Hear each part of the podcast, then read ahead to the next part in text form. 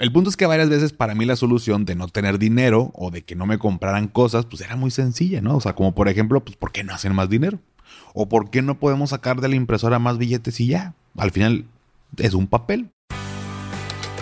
Si crees que necesitas una mayor cultura financiera, saber manejar tu dinero o que te expliquen las cosas con peras y manzanas, estás en el lugar correcto. ¿Qué tal familia? Yo soy Paco Montoya y esto es Finanzas y Café el podcast donde hablaremos de las finanzas más importantes, las tuyas. Sin más, comenzamos. Hola a todos y bienvenidos de nuevo a Finanzas y Café. Espero que estén teniendo un excelente inicio de semana.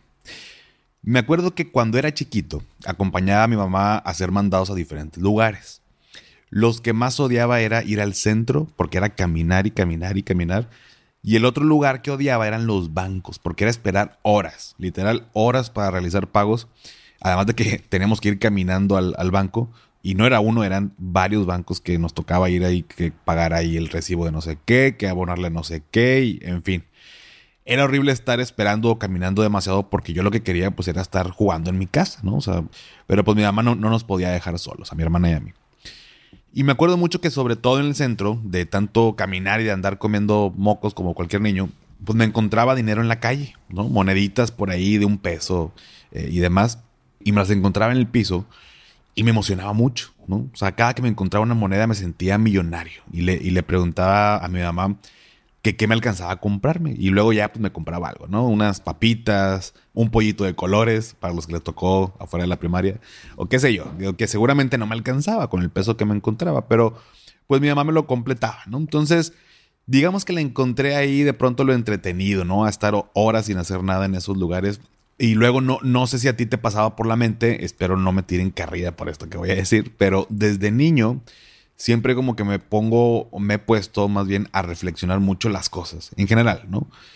Y me pasaba por la mente, si yo me encontré esta moneda en este lugar, imagínate cuántas monedas no habrá tiradas en todo el mundo y nadie las recoge.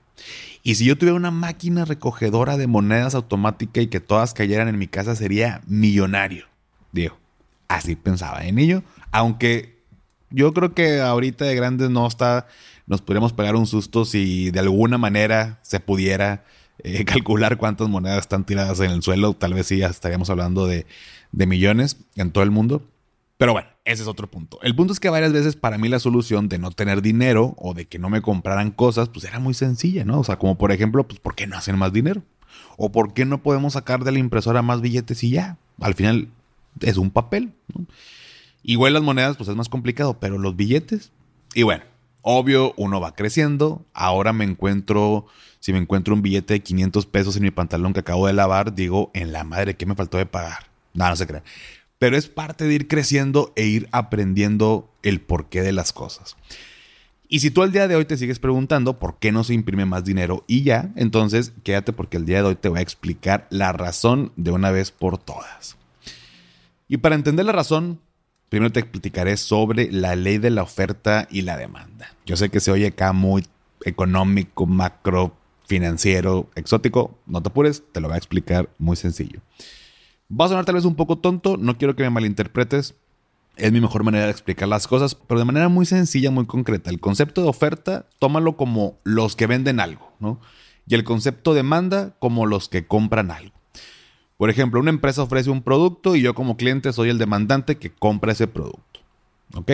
Hasta aquí creo que vamos bien con esos dos conceptos, ¿verdad? Bueno, perdón, como si me pudieran contestar, ¿no? Pero bueno, continuamos. La ley de la oferta y la demanda. Esta ley dice que según el precio que hay en el mercado de algún bien, los oferentes, o sea, los que venden, están dispuestos a fabricar un número determinado de ese bien. No sabemos qué cantidad, pero están dispuestos a, fabricar un número determinado de ese bien. Al igual que los demandantes, o sea, los que compramos las cosas, están dispuestos o estamos dispuestos a comprar un número determinado de ese bien que se ofrece, dependiendo del precio. ¿Qué cantidad? No sabemos qué cantidad. O sea, los oferentes, según el precio que hay en el mercado de un bien, están dispuestos a fabricar eso para venderlo y los demandantes están dispuestos a comprar una cantidad determinada. El punto donde existe un equilibrio, porque los demandantes están dispuestos a comprar las mismas unidades que los oferentes quieren fabricar por el mismo precio. A eso se le llama equilibrio de mercado o punto de equilibrio. En palabras más sencillas, hay un punto donde los oferentes dan un producto o un bien a cierto precio que los demandantes están dispuestos a pagar, ni más ni menos. Ahí se llega al punto, al punto de equilibrio. Y según esta teoría, la ley de la demanda establece que manteniéndose todo lo demás constante, la cantidad demandada de un bien disminuye cuando el precio de ese bien aumenta. O sea, si algo se hace más caro, pues lo compramos menos, ¿no? O sea, porque ahora está más caro, entonces menos personas están dispuestas a, comprarlo. Y por el otro lado, la ley de la oferta indica que manteniéndose todo lo demás constante, la cantidad ofrecida de un bien aumenta cuando lo hace su precio. Entonces, ¿por qué te explico esto? Te lo voy a poner en ejemplos más sencillos, pero no quería dejar pasar la oportunidad de darte como que la, teoría, así como que de librito. Pero imagina lo siguiente. Están en una isla Hugo, Paco y Luis. Paco le quiere jugar al emprendedor y se pone a vender cocos. Y tiene los últimos dos cocos que hay en la isla y que puede vender. Cada coco que vende Paco vale 100 pesos y Hugo y Luis tiene cada uno 100 pesos en sus manos. Es decir, tanto Hugo como Luis puede comprarse un coco. Pero ¿qué pasa si les damos a Hugo y a Luis 100 pesos más? Es decir, tendrían 200 pesos cada uno y los cocos pues siguen valiendo 100 pesos. Debido a la escasez de cocos y al aumento de la demanda porque ahora Hugo y Luis tienen más dinero para gastar, Paco ya no los va a dar a 100 pesos cada uno, ahora los va a dar en 200 pesos. A eso nos referimos con la ley de la oferta y la demanda. Otro ejemplo, tal vez medio absurdo, pero yo sé que también lo, lo vamos a cachar más rápido. No sé si has visto hoy en día con el tema de los influencers que cobran 20 mil pesos por subir una historia a Instagram. Y tú dices, ¿cómo, güey? O sea, ¿cómo, cómo 20 mil pesos de, o sea, ¿por qué? ¿No? O sea, ¿cómo cobran esto? Bueno, Estoy inventando números, ¿eh? pero no dudo que sea eso o más, ¿no? Pero por más injusto que te parezca, es la ley de la oferta y la demanda. Si no hubiera nadie que pagara 20 mil pesos porque un influencer suba una historia de tu negocio, de su negocio, el precio de esa historia de Instagram bajaría hasta llegar al punto donde a alguien se le haría adecuado pagarlo y así llegar a este punto de equilibrio. Ley de la oferta y la demanda. Si hay muchas personas que pagan 20 mil pesos porque un influencer sube una historia y hay mucha demanda, entonces, ¿qué crees que pase? Exactamente, el precio de, subir una Insta Story va a aumentar. ¿Por qué? Porque hay mucha demanda, entonces los oferentes, que son los influencers, los que ofrecen este servicio o este producto, no sé cómo llamarle, va a aumentar. Y si no hay demanda de gente que le quiera pagar a los influencers, pues el precio va a bajar. Y así funciona esto, ¿no? Creo que con esto podemos entender un poco más esta ley, ¿no? Pero ahora sí, a lo que venimos. Y si tienes dudas, porfa, ya sabes, como siempre, manda un mensaje por Instagram y allá lo platicamos. Pero a ver, ¿por qué no imprimir más dinero y ya?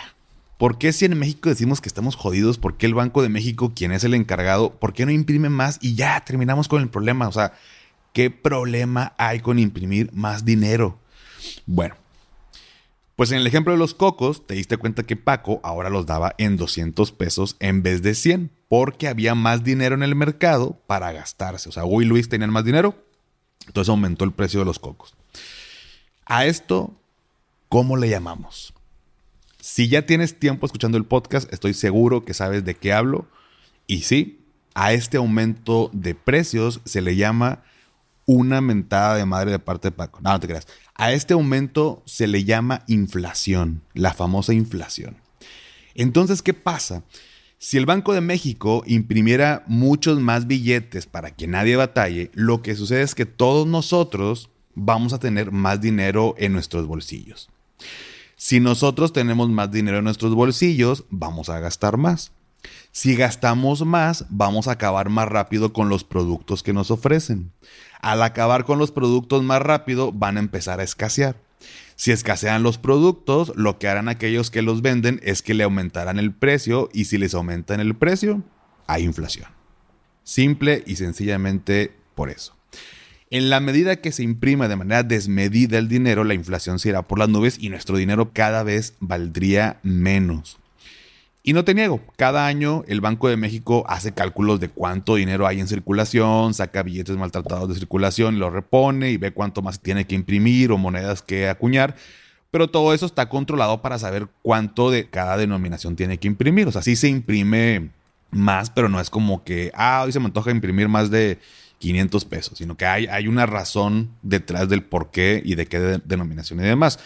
Entonces, en realidad, aunque en el corto plazo dijeras, oye, pues me ayuda a tener más dinero, en realidad el imprimir de manera desmedida más dinero es perjudicial para todos. No tiene sentido hacerlo nada más porque queremos más. La próxima vez que vayas por la calle y te encuentres una moneda, acuérdate de mí y levántala, cuídala y siéntete afortunado o afortunada porque definitivamente imprimir más dinero de forma desmedida para salir de jodidos nunca va a pasar.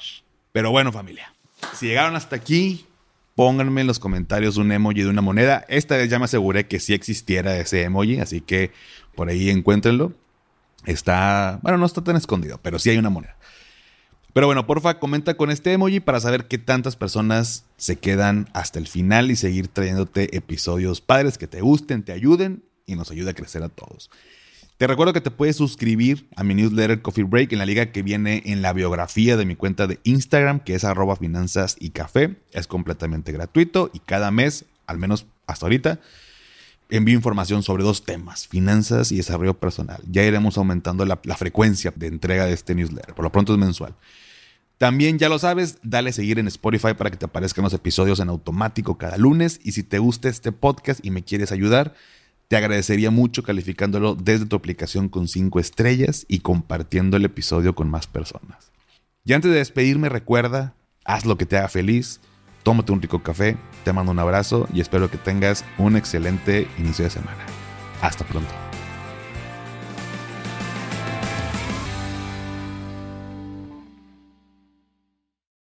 ¿Nunca te alcanza para lo que quieres? ¿Le tienes miedo al crédito, los seguros, las inversiones, al